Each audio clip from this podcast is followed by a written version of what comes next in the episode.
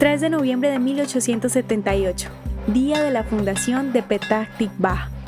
En noviembre de 1878, un grupo de judíos religiosos partieron de Jerusalén para fundar un establecimiento agrícola Petah Tikva, que significa Puerta de Esperanza. Originalmente, el grupo esperaba comprar tierra cerca de Jericó en el desierto de Judea, pero el Imperio Otomano no se los permitió. Así que decidieron comprar las tierras de un terrateniente griego cerca del río Yarkón y el pueblo árabe Mulavis.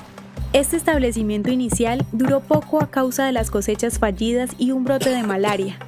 Sin embargo, en 1883, los inmigrantes sionistas rusos revivieron Petah Tikva. El defensor sionista británico Edmund Rothschild financió el drenaje del agua en el lugar, permitiendo a los nuevos residentes plantar árboles de cítricos para promover el desarrollo económico.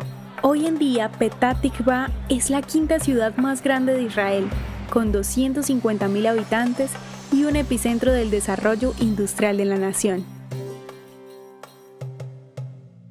¿Te gustaría recibir estos audios en tu WhatsApp? Compartimos nuevos episodios todos los días. Suscríbete sin costo alguno ingresando a www.hoyenlahistoriadeisrael.com. Hacerlo es muy fácil también puedes encontrarnos como arroba hoy en la historia de Israel en Instagram, Facebook, Spotify y otras plataformas digitales. Comparte este audio para que otros conozcan más acerca de Israel. Este proyecto es realizado por Philos Project. El contenido original de hoy en la historia de Israel fue provisto por el Centro para la Educación sobre Israel.